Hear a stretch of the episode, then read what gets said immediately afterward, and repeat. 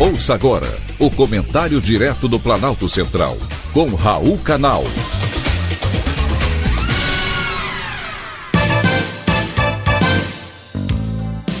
Queridos ouvintes e atentos escutantes, assunto de hoje: xingar é bom. Quem de você já não recorreu a um palavrão? Ou recorre sempre? O primeiro ensinamento que aprendemos com os pais é que não devemos falar palavrão que é muito feio xingar. Aliás, feio não. Uma agressão ou até mesmo baixa inteligência, falta de vocabulário.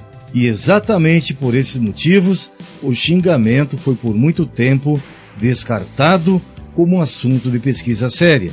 Agora temos muitas evidências que confrontam essa visão, levando-nos a reconsiderar a natureza e o poder dos palavrões.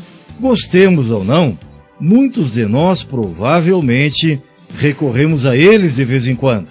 Para estimar o poder do palavrão e descobrir de onde ele vem, recentemente especialistas fizeram uma revisão de mais de 100 artigos acadêmicos de diferentes disciplinas a propósito do assunto. O resultado é o seguinte: o uso de palavrões pode afetar profundamente a forma como pensamos, agimos e nos relacionamos. O resultado do estudo, publicado na revista científica Língua, revela que xingar desperta as emoções.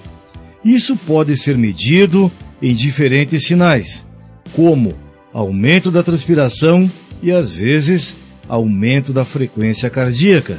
Xingar de vez em quando pode até valer a pena, pelo menos às vezes em experimentos que exigem que as pessoas mergulhem a mão em água gelada, os palavrões produziram alívio da dor. Nesses estudos, falar um palavrão leva a uma maior tolerância à dor, em comparação com palavras neutras.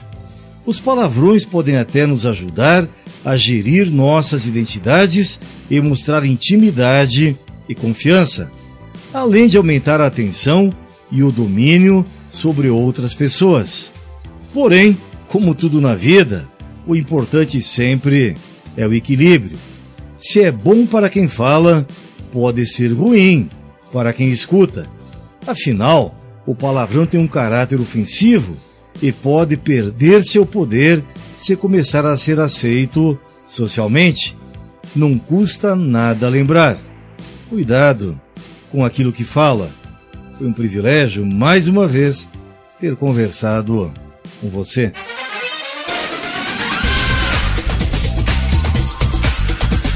Acabamos de apresentar o Comentário Direto do Planalto Central, com Raul Canal.